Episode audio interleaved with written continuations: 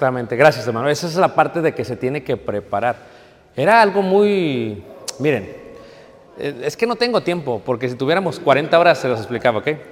¿Saben ustedes que para la preparación de la Pascua vienen 600 mil varones sin incluir esposas y niños?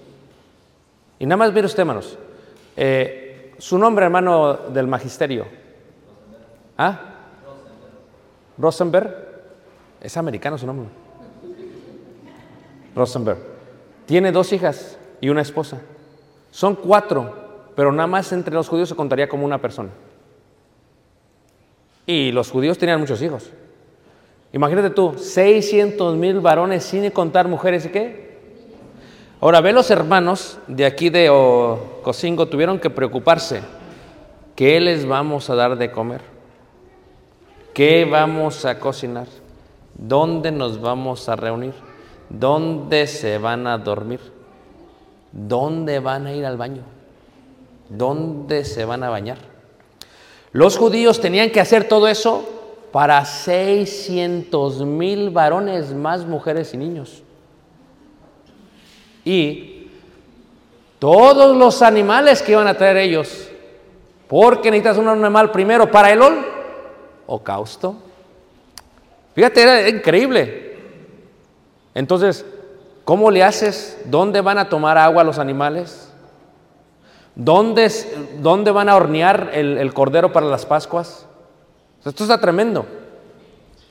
Por eso hicimos una investigación profunda en el primer siglo y encontramos dibujos de los mapas que se comunicaban entre los judíos y cómo se celebraba la Pascua y cómo preparaban para la Pascua. Los sacerdotes ponían baños portátiles, baños especiales, colocaban cisternas y pozos para que todos los animales tomaran agua y para hospedar a todos los hermanos.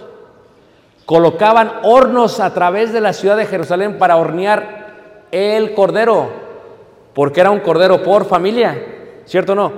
Y cada varón y cada hijo y cada miembro de la familia tenía que comer mínimo el tamaño de una oliva o de un pulgar de carne de cordero. Y se celebraba la Pascua.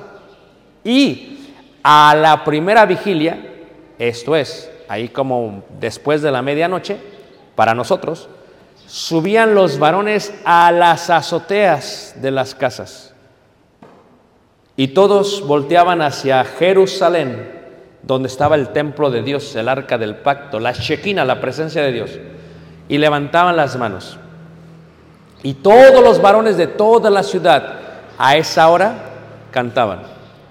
Cantaré yo a Jehová porque se ha magnificado grandemente, grandemente. Ha echado en el mar al caballo y al jinete, y al jinete.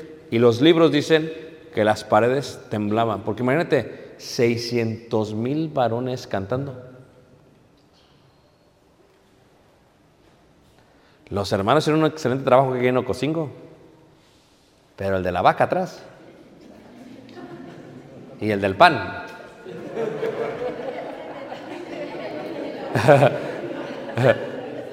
Amén, hermanos. O sea, a eso me refiero. Pero era fiesta para quién? Para Dios, porque recordaban la salida de Egipto. Eso se elevaba el día 14 del mes de Nisan.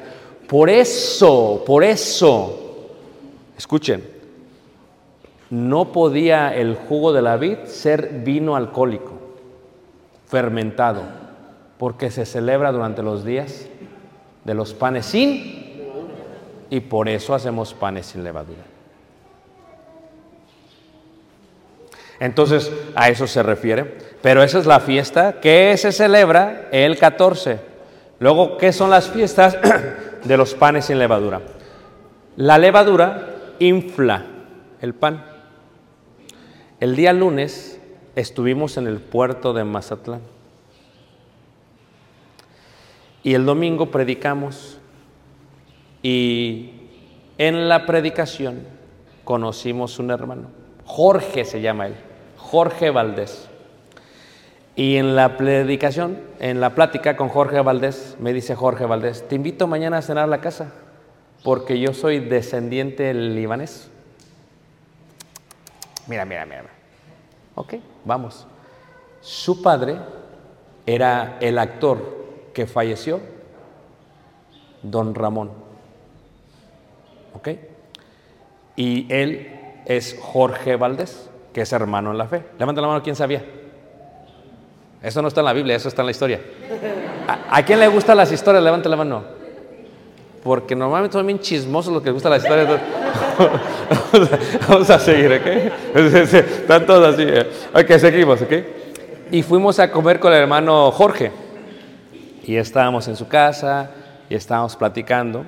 Y nos hizo una comida, una comida riquísima libanés. Cuando entré yo a su casa, hermanos, olía a Egipto, olía a Turquía, olía al Medio Oriente, porque como yo estaba allí, el olor es diferente. ¿Qué es lo que hace el hermano? El hermano tenía en el centro los panes típicos del Medio Oriente. Que hagan de cuenta que es como una tortilla gruesa pero infladita. Y tenía el hummus, que es como una salsa de garbanzo. Y tenía todo lo típico, el falafel, todo lo típico. Y cuando uno se senta en aquellos tiempos, no, no tiene cada quien su plato, como nosotros. Allá se pone todo en el centro y todos comparten. Qué bonito, ¿a poco no? Se agarra el pan sin levadura, se pone la salsa y se comparte. Jesús tomó el pan. Esto es mi cuerpo que por vosotros es dado. Y lo partió. Y lo dio. Y lo bendijo. Tomad, comed, esto es mi cuerpo. ¿Por qué estoy hablando de esto? Porque los panes sin levadura se inflan. Y inflarse es el símbolo del pecado eterno, la soberbia. Porque ¿qué pasa? Cuando uno se va a Estados Unidos, ¿a poco no? Se va a Estados Unidos y trabaja y luego regresa, ¿a poco no? Y llega a su pueblo y dice, ¿por qué tanto lodation aquí? ¿O no? Entonces, cuando va a comer, cuando va a comer, ¿qué dice? Ah, yo no quiero eso, quiero pancakes. O sea, ¿o no es cierto? ¿Qué es lo que pasa? Se le qué? Se le subió a la cabeza. ¿Cuál fue el pecado eterno? El del diablo.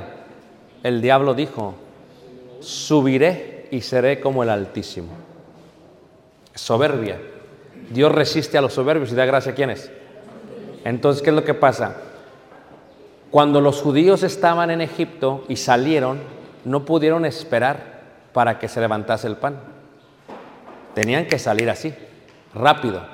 Entonces es el símbolo de la humildad. Jesús es el pan de vida que descendió de dónde?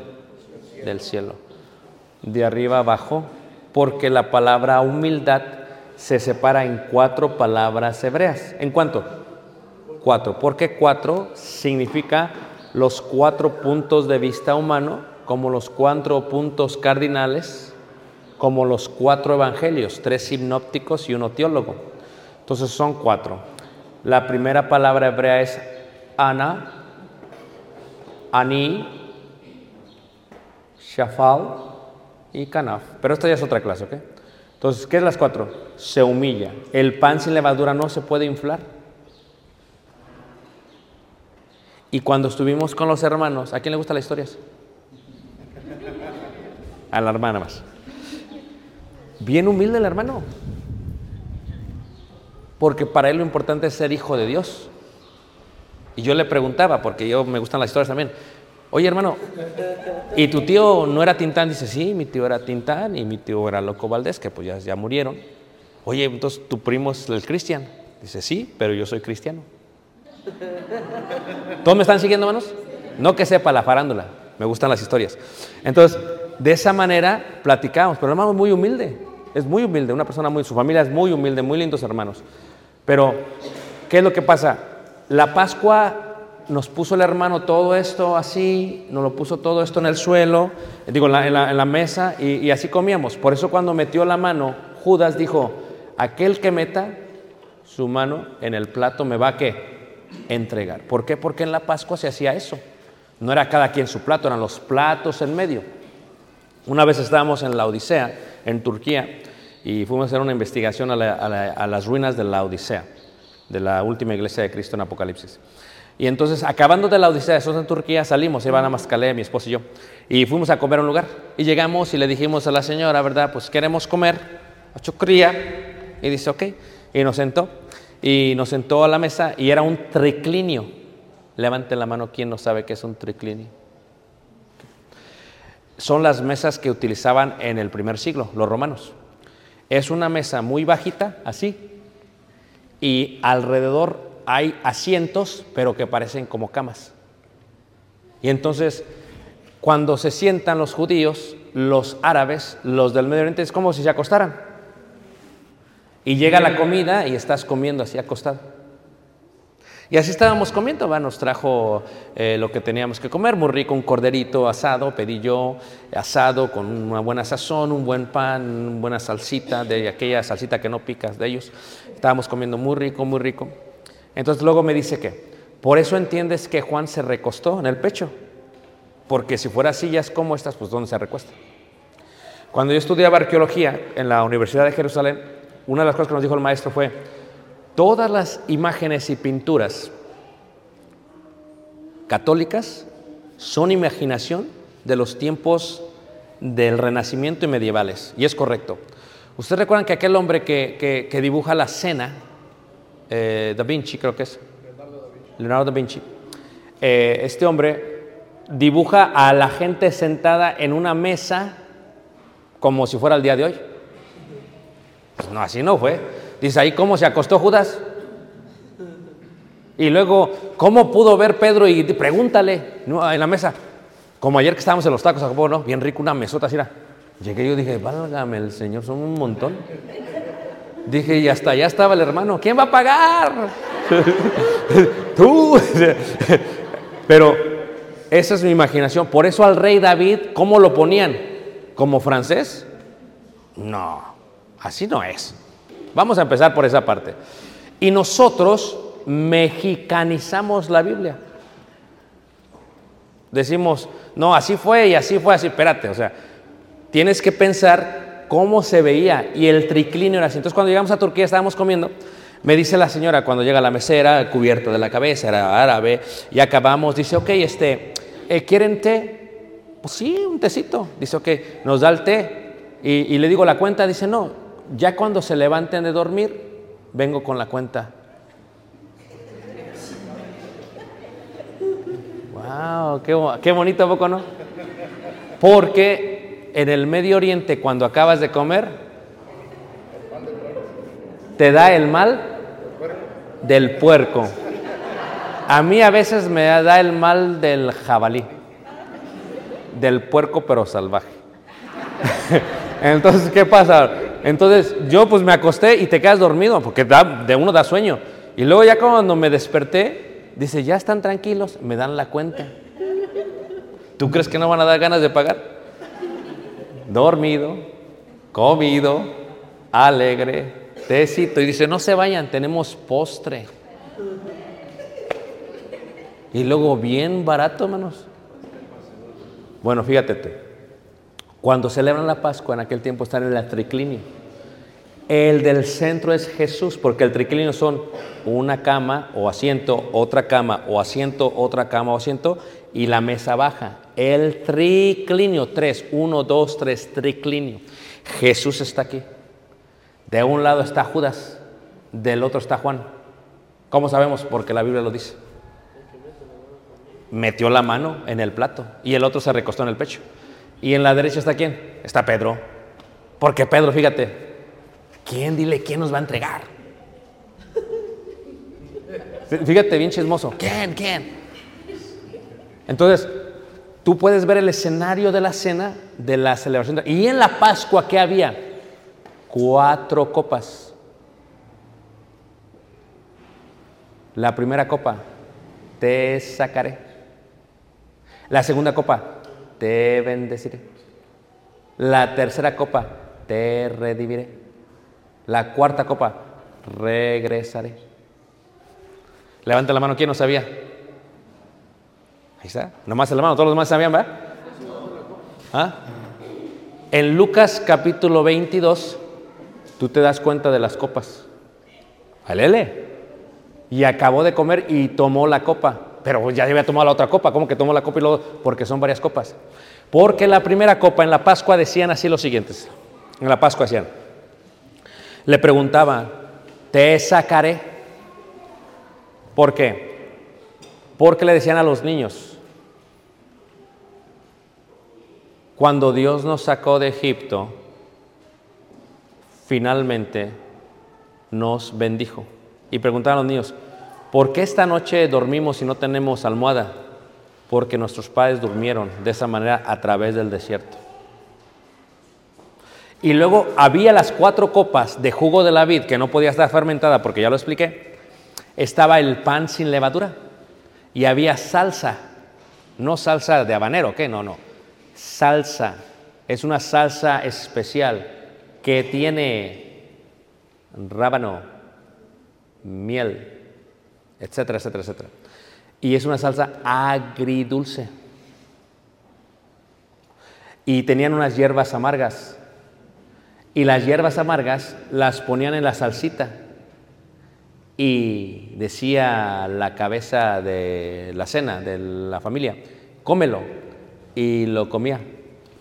Y al niño, porque el judío enseña en forma auditiva, en forma visual y también con el sabor. Y decían, ¿por qué esto está amargo? Dice, porque nuestros padres vivieron una amargura cuando estuvieron en el desierto. Ah, hermoso, ¿a poco no? Y luego, te bendeciré. Voy a mantener en el desierto. Voy a hacer un pacto contigo. Cuando Pablo dice en primera carta de Corintios, capítulo 10 y capítulo 11, dice, la copa de bendición que bendecimos, esa copa de bendición es la tercera copa, que se la paz. Pues imagínate tú, todavía salen aquellos que dicen, nada más es una copa, pues no sé, qué, no sé dónde han visto la Biblia. ¿En qué mente se te ocurre que es una copa? No sé, no sé, porque ahí dice la copa. Ay, por favor. Es, léele. Léele Lucas 22. Ahí está. Investígale. Y te das cuenta que no era una copa.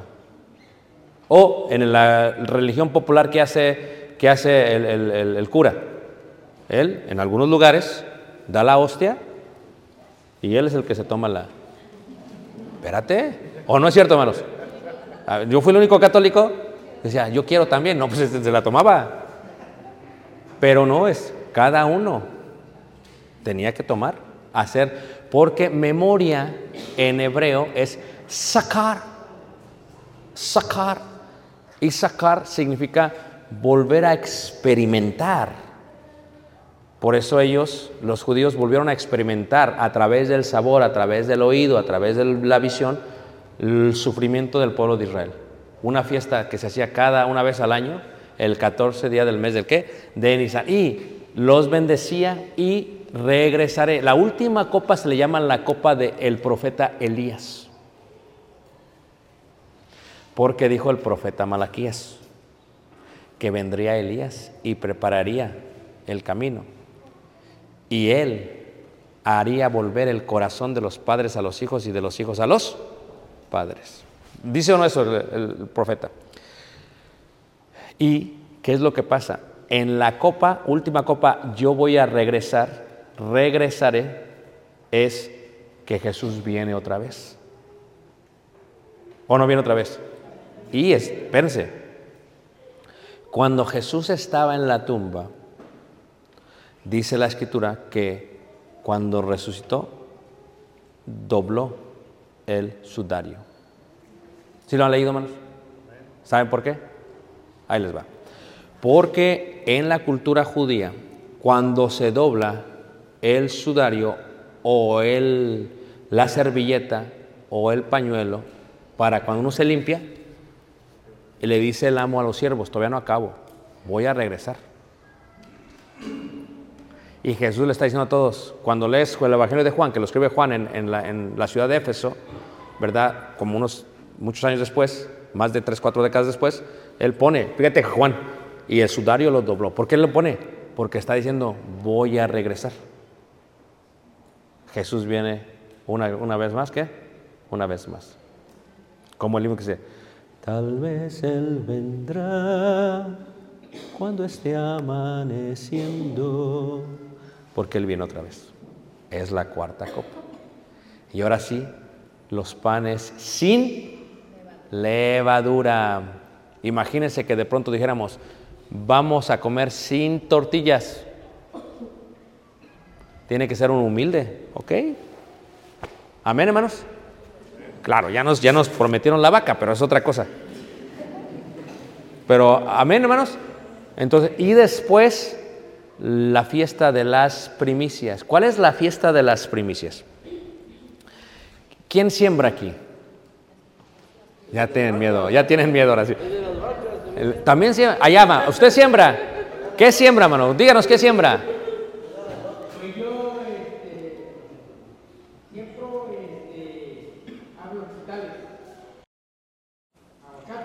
Anda, ya tenemos guacamole. ¿Qué más, mano? Ya tenemos jugo. ¿Qué más? ¿Ah? Uh, sí. sígale, sígale, sígale. Ah, solo eso. Ok. Ah, sí, por eso le digo. Amén. No sé si es tiempo de aguacate no. Ah, nos va a guardar, hermano, unos 500 guaca- gua- aguacates para el guacamole. ¿Ah? Ah, ya empezamos con excusas, hermano. No, usted- mire, el fiesta de las primicias era que cuando usted tiene su campo o su árbol, de pronto el que siembra ve por primera vez el fruto y se emociona. El primer fruto trae emoción, ¿cierto o no? Entre los judíos, cuando se sembraba el primer fruto, decías, ay, qué bonito el fruto. Ese primer fruto se lo van y se lo dan a Dios. Es la fiesta de las primicias. Es la primera cosecha de la cebada y del trigo. Por eso yo siempre le digo a los jóvenes, ¿qué tenemos que aprender? Que cuando ustedes trabajen y les den su primer chequecito, su primer pago, su primera nómina, se la van a dar toda a Dios. ¿Sí? Amén. Toda. Dices, no, pero ¿por qué, hermano? Si, espérate. Porque es una sombra. Dios se merece todo. Amén. Estás como el muchacho que recibió su cheque y se quejó. Hermano, mira, me quitaron mucho de impuestos. Pues así es la vida. Pero mira todo lo que me quitaron. Mira, ahorita aquí en la mañana que iban pasando ahí por la Coppel, había una línea gigante. Y le digo a Daniel, oye Daniel, ¿esta línea qué, qué, qué, estos qué? Es que vienen para recibir su qué, hermanos. A ver, hermanos. ¿Ah? ¿El qué? El aguinaldo, no. ¿Ah? Ah, el giro. Bueno, reciben dinero, ¿estás de acuerdo? Pero algunos reciben ayuda del gobierno, ¿sí o no? ¿Sí o no? ¿Sí o no? ¿Quién pagó eso? No fue Obrador. Obrador no pagó nada. Sé que estoy en tierra de Obrador. Bueno, ahí está Vasco. ¿Fue el impuesto que nos quitan? ¿O no? Eso pagó para que se le ayudase. ¿Qué es lo que hacía el judío? Daba el primer fruto. ¿Qué hacen los jóvenes? Me dice el chavo, muchachos, ay hermanos que me quitaron mucho de impuestos. Pues que así es la vida, siempre vas a pagar impuestos o no. Dar a César lo que es de César y a Dios lo que es qué. Nosotros no vamos a estar ocultando, le pagamos a lo que tenemos que pagar al gobierno. Y el segundo cheque, ¿cuál es tu nombre, joven? Darwin. Darwin, ¿tú ya trabajas? Este está para ti. El primer cheque es para. Eso. ¿Y el segundo? No, no, no, no, no. Fíjate, los diez mandamientos, los primeros cuatro con Dios, el quinto, honra a tu padre, ¿qué? Escucha, Darwin, vas a agarrar, está bien el teléfono, ¿es la pila, va? Está bien, no te preocupes, tiene 20% más. Sigue bien. El segundo cheque lo vas a agarrar y se lo vas a dar a tus papás. Amén. Amén. El hermano va a dar la vaca, ¿eh? Y el hermano va a dar el pan, y el hermano va a dar la salsa, la guacamole, el café y no sé qué más. Y el jugo de naranja. Y tú a tus papás le vas el segundo cheque. Amén, porque como hijos, escúchenme bien muchachos, Caleb escucha bien, como hijos, cuando ustedes salgan a comer con sus papás unos taquitos, quesadillas, chorreadas, lo que sea que coman, que si salen al, al chocolate a San Cristóbal de las Casas, como hijos, papá nunca paga más. No, no, no, no. Amén. Ya están todos los hijos preocupados. ¿Pero por qué? Está como me decía mi abuelo, te estás peleando por quién va a montar el potrillo y todavía no nace. Fíjate, ¿por qué? Porque como hijos honra a tu padre qué? Y a tu madre. Pero tú dices como hijo, Darwin, pero mis papás tienen, pero no les das porque tengan. ¿Acaso Dios no es dueño de la tierra y su plenitud? No es que tengan, es una forma de honrar. El hermano Jordán va a dar la vaca y le cuesta. Dice, híjole, me van a quedar 19. Podemos venir 19 años, hermanos, y todavía tiene. Amén. No, nada más una vaca, tranquilo. Y el tercer cheque, el segundo es para papá y mamá. Y el tercer cheque.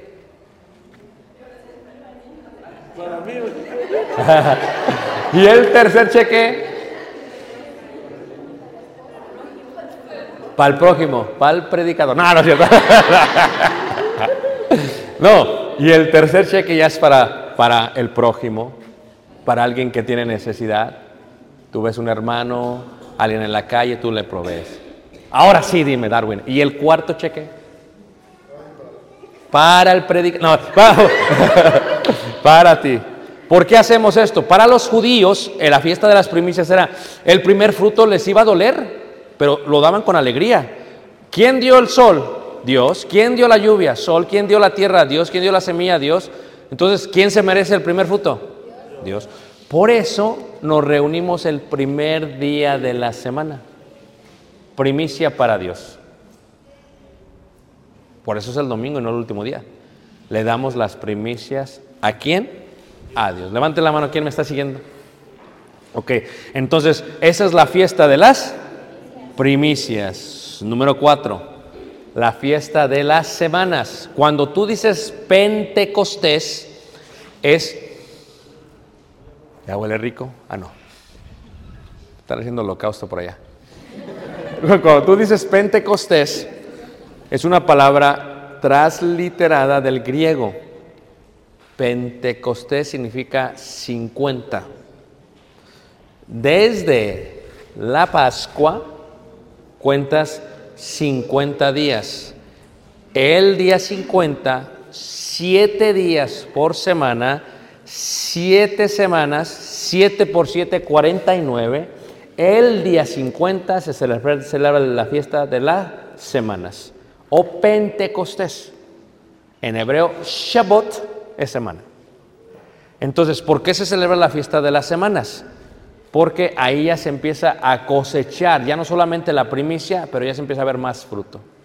Y se le trae a Dios oblación, shalem, agradecimiento por todo lo que Dios te da. Hay tres fiestas que Dios pidió a todo varón que se presentase en el templo de Dios, en el tabernáculo y en Jerusalén. Y estas tres fiestas están en el libro de Levíticos capítulo 23. Las tres fiestas son, número uno, panes sin levadura. Número dos, fiesta de las semanas o Pentecostés. Y número tres, tabernáculos. Y tú dices, ¿y por qué no la Pascua? Porque si ya van a estar allá para la de los panes, van a estar ahí para la Pascua. ¿Si te fijas? ¿Cuándo inició la iglesia la fiesta del Pentecostés?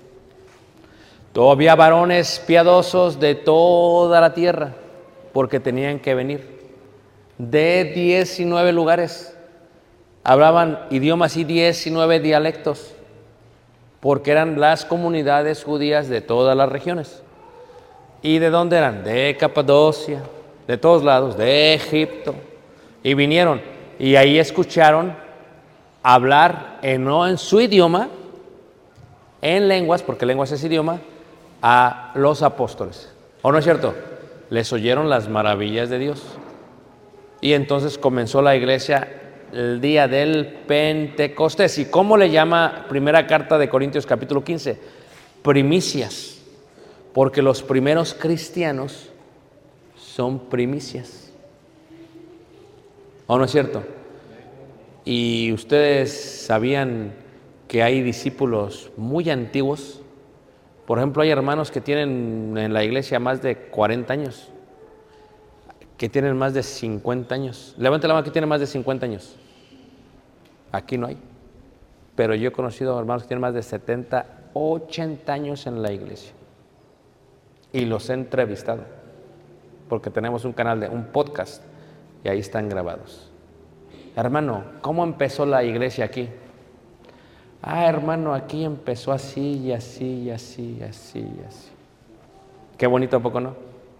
Y a veces están vivos. Y nosotros tenemos que tratar con gran honor a nuestros ancianos. Les tenemos que ayudar. Si viene el anciano, que se siente en el mejor lugar. ¿Por qué? Porque así como me ves, te verás y a lo mejor está peor, pero bueno. Entonces, eso es algo que hacían. El Pentecostés era la fiesta número 4. La sección ceremonial de la Torah. Levanta la mano que está conmigo. Luego viene la fiesta del Shofarim. Shofar es cuerno, es trompeta.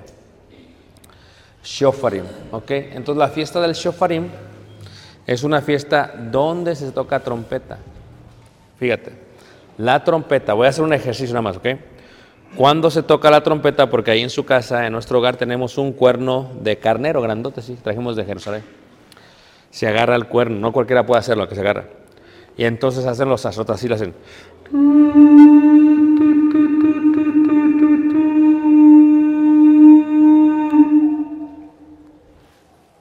Tú dices, ¿qué tocó? Pero así como eran las cuerdas del arpa, se comunicaban a través del... Y se tocaban porque en el templo, déjenlo pongo aquí, eh, vamos a ver aquí, aquí vamos a ver, en el templo había un lugar que se le llamaba el lugar de las trompetas. Esto ya es lo que vio Jesús. Aquí, aquí, aquí, aquí. Los cuatro puntos. Se tocaba la trompeta y se llamaba.